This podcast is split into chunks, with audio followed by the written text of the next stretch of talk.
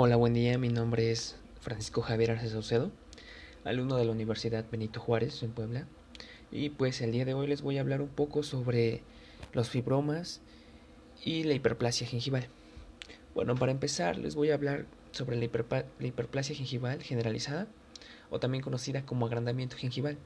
Como hace referencia su nombre, se, se refiere al aumento de tamaño en las encías pues normalmente como consecuencia del consumo de algunos fármacos o de ciertas enfermedades o de cambios naturales en el organismo se puede dar.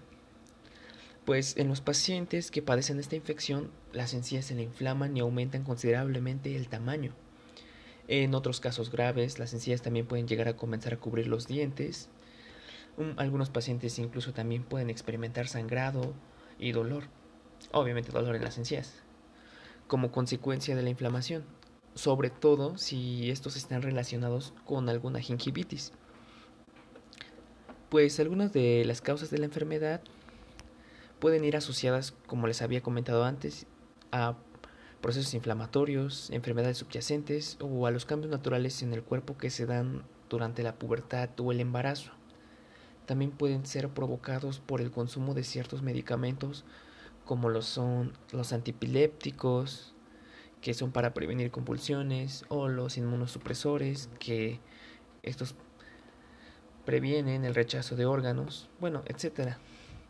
Pues para identificar la causa, el paciente puede someterse a varias pruebas médicas que pues ayudan a determinar el tratamiento más adecuado para su caso.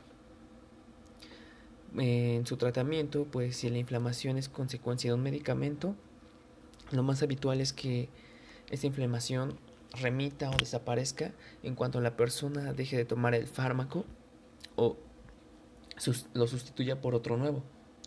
Ahora bien, si la hiperplasia es considerada de otros factores, es, digo, es consecuencia de otros factores, pues es necesario pues estudiar el caso particular de cada paciente, pues hay que comprobar que la está provocando aunque en ciertos casos pueden requerirse una cirugía sencilla como la gingivectomía, entre otras.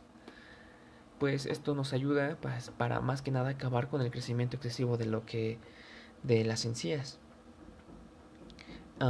ahora, retomando el tema, pues voy a comentarles ahora de lo que es un poco de lo que es el fibroma traumático. Pues en este, pues este se origina como una respuesta Ah, del tejido conjuntivo hacia lo que es una agresión constante o a un traumatismo o también incluso a una irritación local. También se le conoce como fibroma de irritación o hiperplasia fibrosa oral.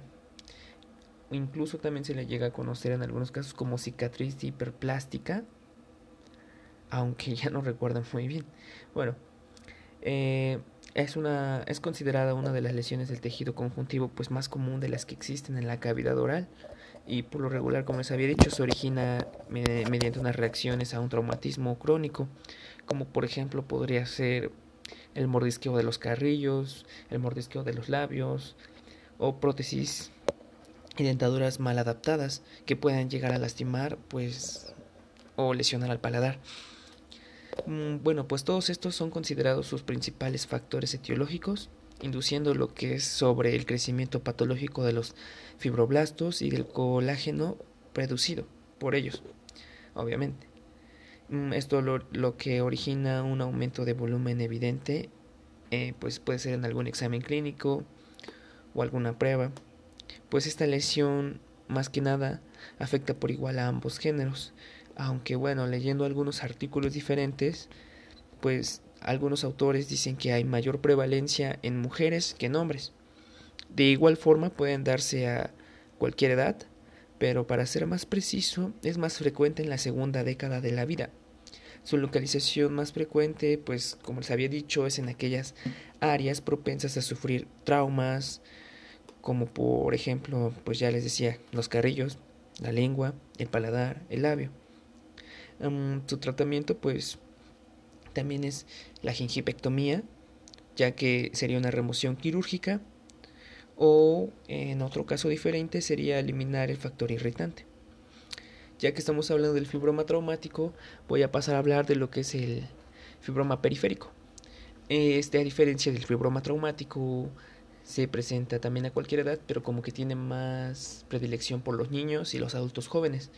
Mm, se observa más también en mujeres que en hombres y parece proceder del epitelio gengival superficial o residuos de la lámina dental que permanecen en una localización extraósea. Más que nada, estos para tratarlos em, podría decirse que es mediante la excisión local y total que incluye el ligamento periodontal, obviamente si está afectado, además de cualquier agente etiológico identificable como el cálculo dental u otro material extraño pues ya que los dos deben extirparse. Mm, cambiando ya, conforme a este tema, igual podemos meternos a lo que es la hiperplasia fibrosa por prótesis mal ajustada. No sé si lo escucharon antes, en el fibroma traumático también venía como que incluida de que también era una de las causas del fibroma. Pero pues aquí lo vamos a separar ya que la hiperplasia por prótesis mal ajustada es causada por el trauma crónico producido por la prótesis mal adaptada, una dentadura, este puede, ser un puente, una corona, o sea, que involucra comúnmente a la mucosa vestibular, ya que donde los bordes de la prótesis entran en contacto con el tejido adyacente, hacen que pues se irrite de cierto modo o lo lastime. Pues este se caracteriza por una sobreproducción del tejido conjuntivo fibroso, ah, delimitado por epitelio escamoso, superficial e infiltrado en varios grados de células inflamatorias crónicas. Mm, también el paciente puede presentar metaplasia ósea o concítica y escamosa. Mm, también cabe aclarar que es una, podría decirse que es la lesión más común de la cavidad oral también. Y pues su tratamiento de esta es acudir otra vez con su médico y pedirle que le cambie su prótesis o sus brackets o su puente, lo que sea para que vuelva a vuelva así a la normalidad. Y pues nada, esto sería alguno de lo que son los fibromas y la hiperplasia, un poquito más generalizado. Y pues eso sería todo. Gracias por escuchar.